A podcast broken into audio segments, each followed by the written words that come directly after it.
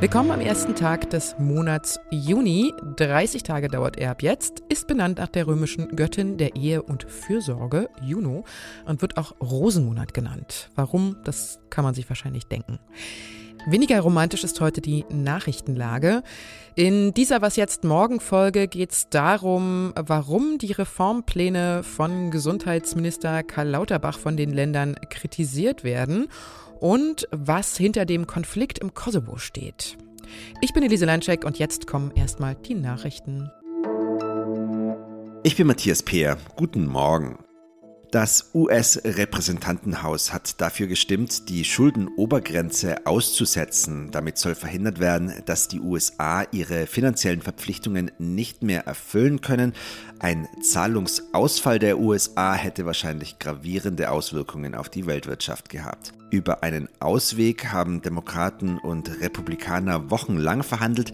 Ihr Kompromiss sieht vor, die Staatsausgaben in den kommenden beiden Jahren deutlich zu beschränken. Damit der Plan greift, muss in den kommenden Tagen auch noch der US-Senat zustimmen. In mehreren Städten haben Sympathisanten gegen die Verurteilung der Studentin Lina E. wegen linksextremistischer Gewalttaten protestiert. Dabei ist es teilweise zu Ausschreitungen und Zusammenstößen gekommen. In Leipzig haben Demonstranten laut Polizei Flaschen und Pyrotechnik in Richtung der Beamten geworfen. Auch in Bremen wurden Angriffe auf die Einsatzkräfte gemeldet. Solidaritätskundgebungen für Lina E. gab es unter anderem auch in Berlin, Hamburg und Dresden. Die 28-Jährige war zuvor wegen mehrerer Angriffe auf Rechtsextreme zu fünf Jahren und drei Monaten Haft verurteilt worden. Sie kommt aber vorerst frei, bis das Urteil rechtskräftig ist. Redaktionsschluss für diesen Podcast ist 5 Uhr.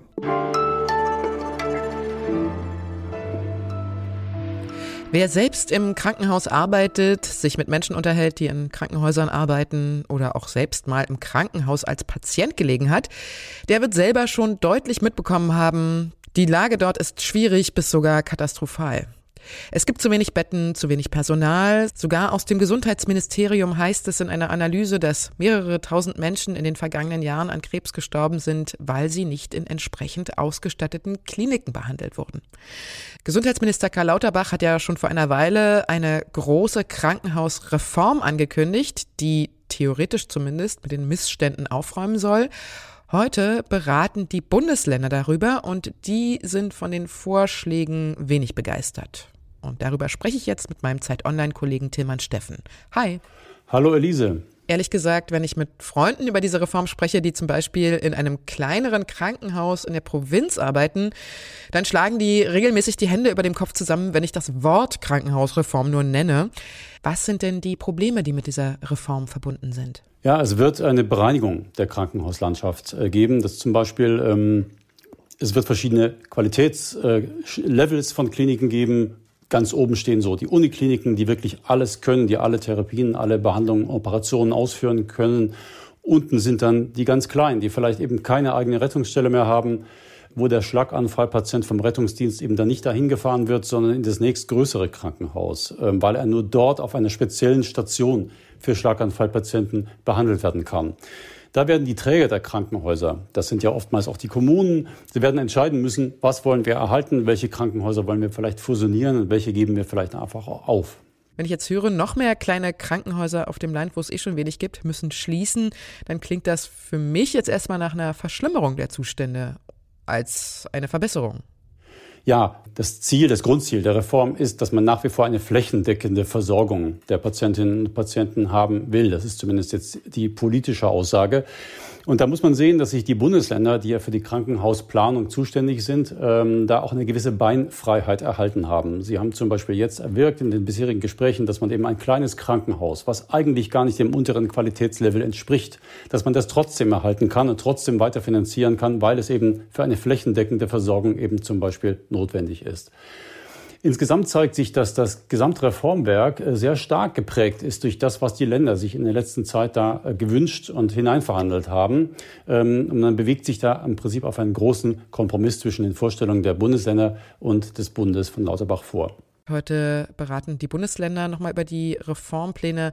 Ist da Einigkeit abzusehen? Also ist da vielleicht die Kritik doch immer noch so groß, dass die Länder die Reform aus den genannten Gründen kippen wollen? Nein, also von einem Scheitern äh, geht äh, keiner mehr aus. Äh, das, glaube ich, kann man sagen. Äh, es ist schon deutlich absehbar, dass sich Bund und Länder auf einen Kompromiss einigen werden. Wie gesagt, von unten her äh, werden die Reformschritte, die die Länder schon gegangen haben, diese Reform prägen. Von oben her äh, setzt Lauterbach seins drauf der ja für das Geldverteilen zuständig ist und da auch ein gewisses Druckmittel hat. Und man wird sich da auf einen großen Kompromiss einigen.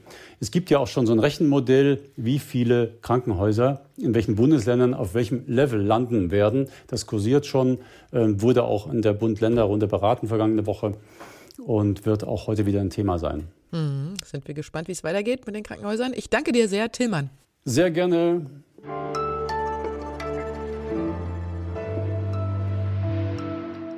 Und sonst so?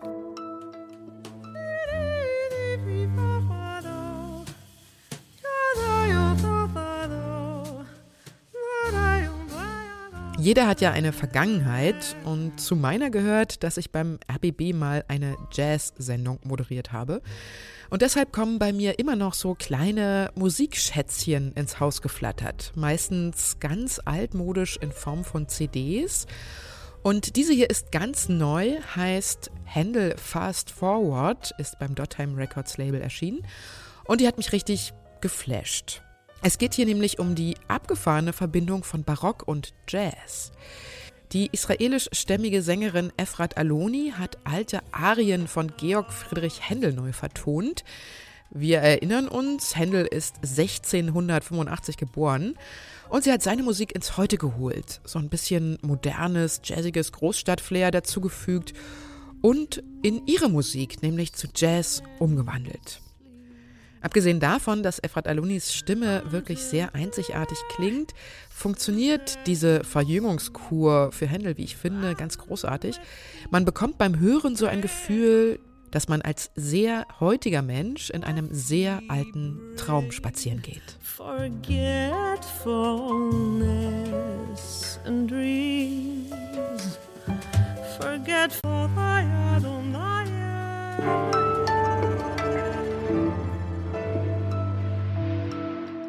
Im Kosovo gibt es seit Jahrzehnten Konflikte. Jetzt ist die Lage wieder eskaliert. In der Grenzregion zu Serbien sind Anfang der Woche mehr als 30 Soldaten der NATO-Schutztruppe KFOR bei Ausschreitungen verletzt worden. Die NATO stockt jetzt ihre Kräfte auf. Das war also der Auslöser, aber der Konflikt dahinter, der geht eigentlich viel tiefer. Der Zeitautor Ulrich Ladona kennt die Region und war schon mehrmals dort unterwegs. Hallo Ulrich. Hallo. Die Geschichte des Kosovo-Konflikts ist sehr kompliziert, aber vielleicht kannst du uns noch mal ganz kurz erklären, worum geht's da und wer steht gegen wen? Ja, das Kosovo gehört ja bis 1999 äh, zu Serbien beziehungsweise damals noch Rumpf Jugoslawien. Serbien hat bis heute die Unabhängigkeit des Kosovo nicht anerkannt. Kosovo ist de facto unabhängig, aber nicht de jure. Und es gibt eine serbische Minderheit noch im Kosovo. Es geht um die Rechte der serbischen Minderheit. Ähm, die meisten Serben leben in Nordkosovo. Sie sind äh, zum Teil, äh, zum großen Teil der Kontrolle sozusagen der Zentralregierung in Belgrad. Und es gibt einfach äh, die Frage sozusagen, wie zum einen will das Kosovo völlig unabhängig werden. Serbien will das nicht zulassen. Zum anderen möchten die Serben in ähm, Kosovo Minderheitenrechten ha haben, die in der Kosovo nicht zugestehen. Und warum eskaliert ja dieser lange schwelende Konflikt ausgerechnet jetzt? Ja, es gibt hier zwei Spieler. Der eine ist Alexander Vucic, der serbische Präsident, der andere ist Albin Kurti, der Ministerpräsident des Kosovo. Alexander Vucic hat den Kosovo-Konflikt immer wieder dazu benutzt, sozusagen, um, um zu zündeln, um, um äh, für Instabilität zu sorgen und sich dann wieder als Garant für Stabilität darzustellen. Er macht das gerade jetzt, weil er hat so eine Art, er ist ja nicht, ist, Serbien ist ein EU-Kandidat, aber gleichzeitig verweigert es sich den Russland-Sanktionen. Er versucht immer sozusagen zwischen Ost und West zu pendeln. Und dieser Konflikt im Kosovo, den hält er am Leben, weil er sozusagen zum einen sich darstellen will als stabilisierender Faktor, was er nicht ist, und gleichzeitig aber auch die heimische serbische nationalistische Bevölkerung teilweise sozusagen, das ist nicht alles Nationalisten, aber auch damit äh, befrieden, befrieden will. Und Kurti selber sozusagen ist auch sagen wir so, ein Hardliner. Kurti möchte keine Kompromisse mit Serbien eingehen. Man darf nicht vergessen, Kurti war in den 90er Jahren politischer Gefangener in Belgrad. Das waren keine leichte Jahre. Und er ist jetzt auch keiner, der Kompromisse machen will. Und Alexander Vucic als jemanden betrachtet, der ein Imperialist ist und der eigentlich nur darauf aus ist, den Kosovo auf Dauer in dieser Situation zu halten und nicht in Unabhängigkeit zu entlassen.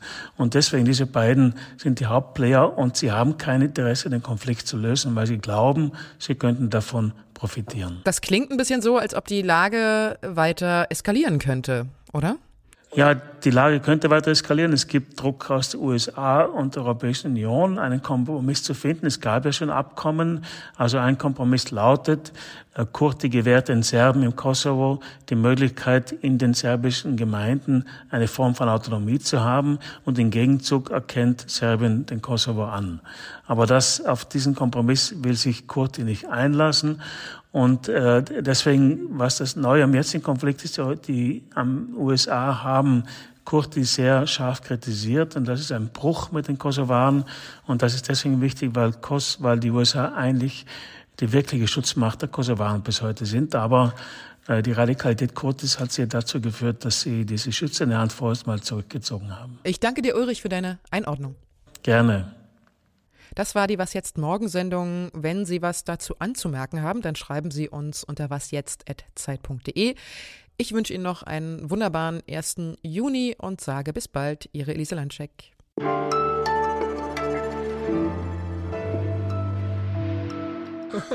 Wo fährst du hin? Wir äh, fahren äh, über Hamburg, ähm, über das Sommerfest des Zeitverlages, fahren wir ins alte Land.